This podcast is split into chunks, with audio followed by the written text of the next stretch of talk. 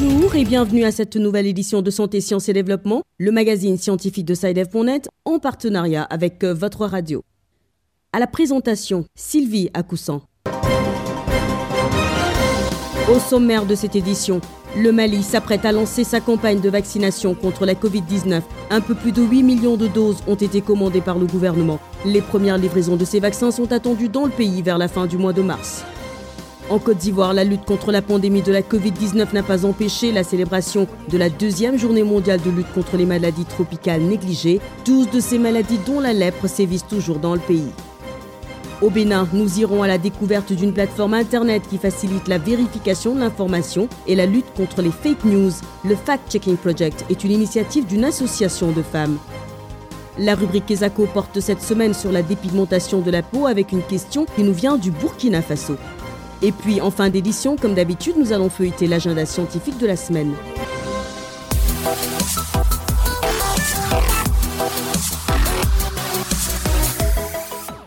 Dans le cadre de la lutte contre la Covid-19, le gouvernement malien a passé une commande de 8,4 millions de doses de vaccins.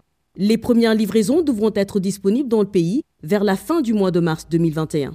Des précisions avec notre correspondant à Bamako, Mardoché Boli. Selon un communiqué du Conseil des ministres publié le jeudi 21 janvier, 8 444 200 doses de vaccins ont été commandées auprès de la branche indienne d'AstraZeneca pour lutter contre la pandémie de Covid-19 au Mali.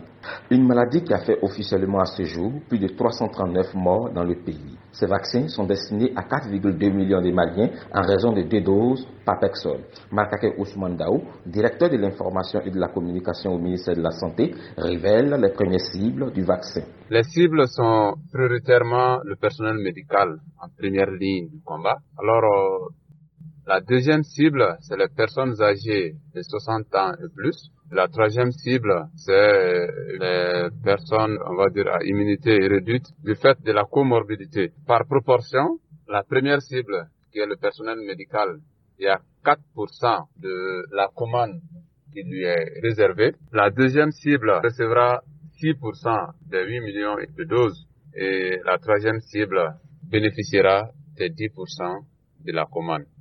Le coût d'achat de ces vaccins est d'environ 31,2 milliards de francs CFA et sera mobilisé avec la contribution financière de la Banque mondiale et de l'Alliance mondiale pour les vaccins et la vaccination. Le début de la vaccination dans le pays est prévu au mois d'avril 2021. Il faut toutefois rappeler que le vaccin AstraZeneca est efficace à 70% selon les résultats des essais cliniques publiés dans la revue scientifique de Lancet. Il a été autorisé par l'Agence européenne des médicaments. Cependant, le mardi 2 février, la haute autorité de santé en France a informé que le vaccin n'est pas indiqué pour les personnes âgées de 65 ans. Cette même classe d'âge qui devra recevoir 6% des doses commandées par le Mali. Marbe Chebouli, Bamako, pour Santé, Sciences et Développement. 12 maladies tropicales négligées sévissent encore en Côte d'Ivoire, avec un focus porté sur la lèpre cette année. La deuxième édition de la journée mondiale de lutte contre ces maladies tropicales négligées a été célébrée dans la ville de Daloa pour mobiliser le milieu scientifique contre ces pathologies surtout dans un contexte où la Covid-19 monopolise l'attention. À Abidjan, Issia Kanguessan. Sur les 17 maladies dites négligées, 12 sévissent encore en Côte d'Ivoire. Dans un contexte de mobilisation des ressources financières et de recherche sur la COVID-19, Dr Jean-Marie Ganeyameogo, directeur résident de l'OMS, présente ici l'approche pour faire face à ces maladies tropicales négligées. L'OMS prône l'intégration et depuis qu'on a pris la résolution, on a engagé tous les États membres en leur disant, pour venir à bout des maladies tropicales négligées, on peut travailler ensemble. Parce que l'objectif, c'est d'éliminer toutes ces maladies d'ici 2030. Donc, il y a un plan d'action qui a été élaboré avec des stratégies au, niveau africain, qui a été envoyé à tous les pays. Alors, comment réussir l'intégration? C'est de pouvoir justement travailler ensemble. Pour Dr Hacienda Marcelin, directeur coordonnateur du programme national pour l'élimination de la lèpre, ces maladies que l'on croyait éradiquées depuis longtemps persistent. De très vieilles maladies, les maladies comme la trypanosomiase humaine africaine, l'onchocercose, nos grands-parents les connaissaient déjà. Mais malheureusement, la connaissance a tendance à disparaître parce que les gens pensaient que ça n'existait plus. Or, toutes ces maladies existent encore bel et bien. Or, l'éradication, c'est juste un problème très simple. Il suffit de connaître, il suffit d'arriver tôt à l'hôpital et puis on est soigné, on est guéri. Et en soignant précocement, on brise la chaîne de contamination. C'est la voie pour arriver à l'élimination. Toutes ces maladies-là sont gratuites. Le traitement est gratuit. Mais il y a un problème selon docteur Élisée Kwasi. Malheureusement, en Côte d'Ivoire, la difficulté que nous avons, c'est le manque de ressources financières pour accompagner la recherche. Les données sont là, maintenant il faut pouvoir les valoriser. Malheureusement, notre État n'a pas encore compris que euh, c'est la recherche qui fait le développement et c'est la recherche qui booste l'émergence. Donc, euh, nous attendons, euh, nous faisons du lobbying avec le programme national de médecine traditionnelle. On travaille dans le but de voir des financements pour mettre en valeur toutes ces préparations médicamenteuses qui sont là et qui ont besoin d'être valorisées pour, au profit des populations. Ici Abidjan, Santé, Sciences et Développement. Au Bénin, une plateforme Internet permet désormais de vérifier en un clic toute information qui paraît douteuse. Le Fact Checking Project est une initiative de l'association US Benin Alumni Association. Pour en savoir plus, notre correspondant Virgile Aissou s'est entretenu avec la coordinatrice du projet, Inès Kwasi-Nanga. Inès Kwasi-Nanga, bonjour. Vous êtes la coordinatrice du Fact Checking Project ayant initié un site web pour combattre les fake news par la vérification de l'information. Pourquoi donc cette initiative? Cette initiative parce que le contexte de nous l'exigeait, parce que nous avons à cœur d'impacter notre communauté et de l'aider à mieux se porter. Le contexte ici est celui de la pandémie de la COVID-19 en 2019, tout le monde était euh, désemparé par rapport à cette maladie-là qui était l'inconnu de l'équation. Et l'association qui porte cette initiative, en fait, c'est la USBWA qui est une association de femmes boursières de programme euh, de l'ambassade des États-Unis au Bénin. Et nous nous sommes dit, nous devons faire quelque chose. C'était donc notre réponse pour aider notre communauté. Un site web créé dans un contexte de pandémie de la COVID-19 cela voudrait-il dire qu'il n'y en a que pour le coronavirus sur votre site? Je dirais juste que euh, la Covid-19 a été la goutte d'eau qui a fait déborder le vase.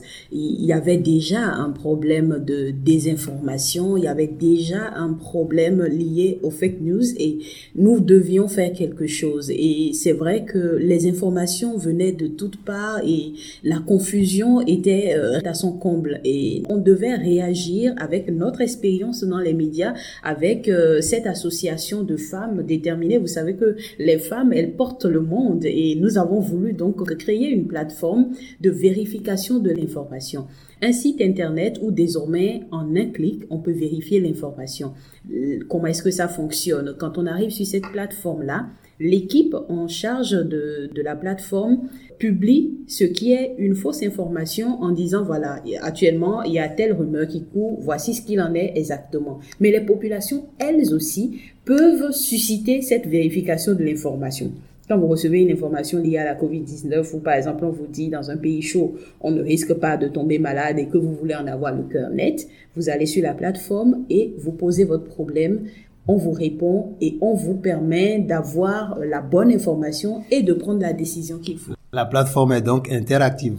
Absolument, elle est interactive. Donc, euh, si vous avez des informations qui vous paraissent douteuses, j'ai l'habitude de dire, même quand on est sûr de l'information, il faut la vérifier. Dès que vous avez un doute, ou même quand vous êtes sûr, n'hésitez pas à aller sur euh, notre plateforme. Je, laisse rapidement euh, l'adresse, c'est factcheckin.us-biwa.org. Euh, de façon simple, F-A-C-T-C-H-E-C-K-I-N-G us-bwaa.org. Voilà pour l'adresse web. Parlant de vérification, quelle est la tendance sur le site Vous avez déjà rectifié quoi par exemple? On parle de, de Covid-19. On a euh, corrigé plusieurs informations liées à la pandémie euh, pour ôter le doute.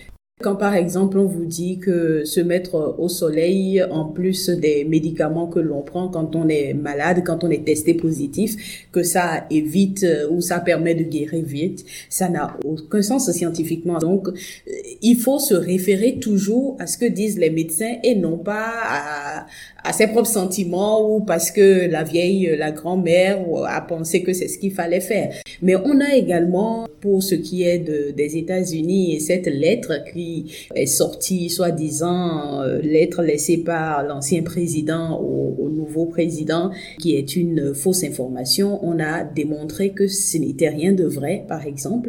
C'était donc Inès Kwasi-Nanga, coordinatrice du Fact Checking Project au Bénin, interrogée à Cotonou par notre correspondant Virgile Aissou.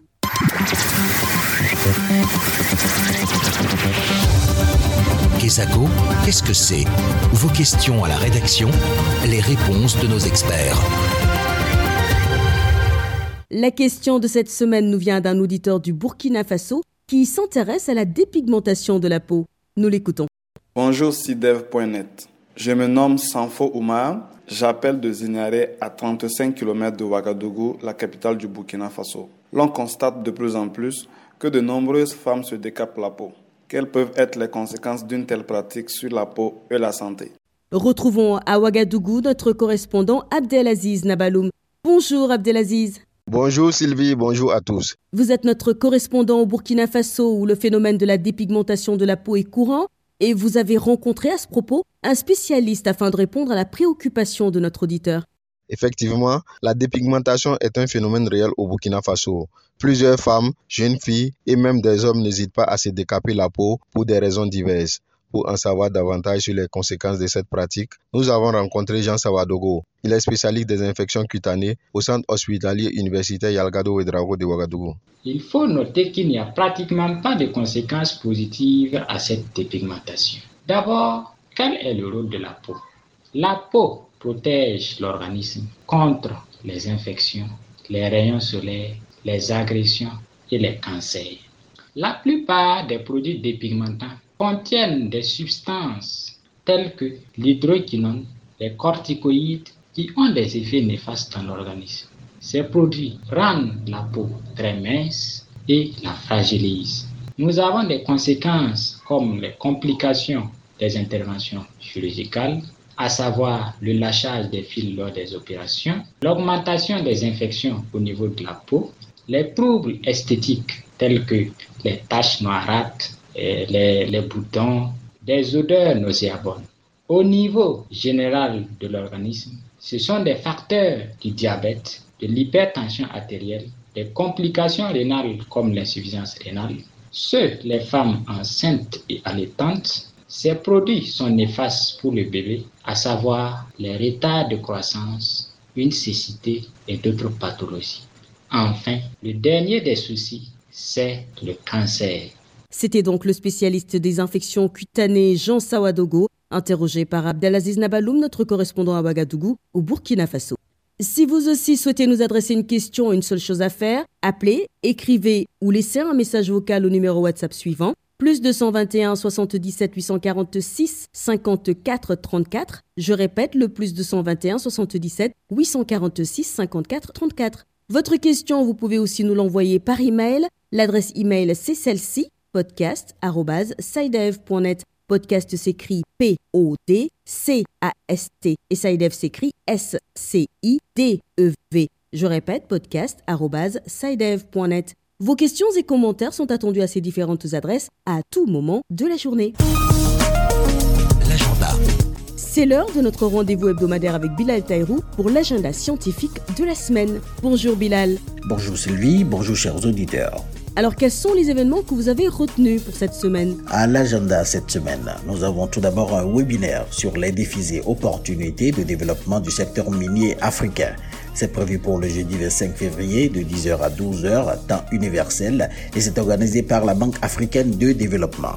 Ce webinaire fait partie d'une série de sessions en cours sur la réponse de l'Afrique à la pandémie de Covid-19 et le rôle du secteur des industries extractives dans le soutien au développement du continent et la reprise après la crise sanitaire. Ça se passera sur Zoom et pour s'inscrire, rendez-vous sur le site de la Banque africaine de développement, le www.afdb.org. Puis en Côte d'Ivoire, plus précisément à Daloa, l'université Jean Lerouillon Guédé organise les premières journées scientifiques de l'agroforesterie sur le thème agroforesterie, quelles approches scientifiques pour une meilleure gestion des ressources naturelles? C'est une initiative de l'unité de formation et de recherche de l'université et elle se tiendra les 12 et 13 mars 2021. Pour plus de renseignements, un numéro de téléphone a été fourni. C'est le plus 225 47 16 06 43. Je répète, le plus 225 47 16 06 43. Voilà, ce sera tout pour cette semaine, Sylvie. Merci Bilal. Mesdames et messieurs, chers auditeurs, c'est ici que s'achève cette édition de Santé, Sciences et Développement. Je vous remercie de l'avoir suivi. Prochain rendez-vous la semaine prochaine, même heure, même fréquence. Au revoir. Cette émission est disponible en podcast sur le site sidev.net/fr. Cette émission a été réalisée sur financement du CRDI, le Centre de recherche pour le développement international, un organisme public canadien. Le CRDI investit dans le savoir, l'innovation et les solutions afin d'améliorer les conditions de vie dans les pays en développement.